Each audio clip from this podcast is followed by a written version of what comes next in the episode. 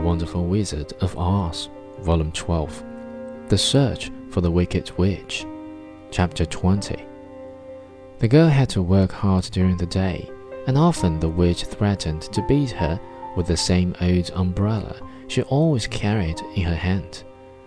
But in truth, she did not dare to strike Dorothy because of the mark upon her forehead. The child did not know this and was full of fear for herself and Toto. Once the witch struck Toto a blow with her umbrella, and the brave little dog flew at her and bit her leg in return. The witch did not bleed where she was bitten, for she was so wicked that the blood in her had dried up many years before. Dorothy's life became very sad as she grew to understand that it would be harder than ever to get back to Kansas and Aunt Em again.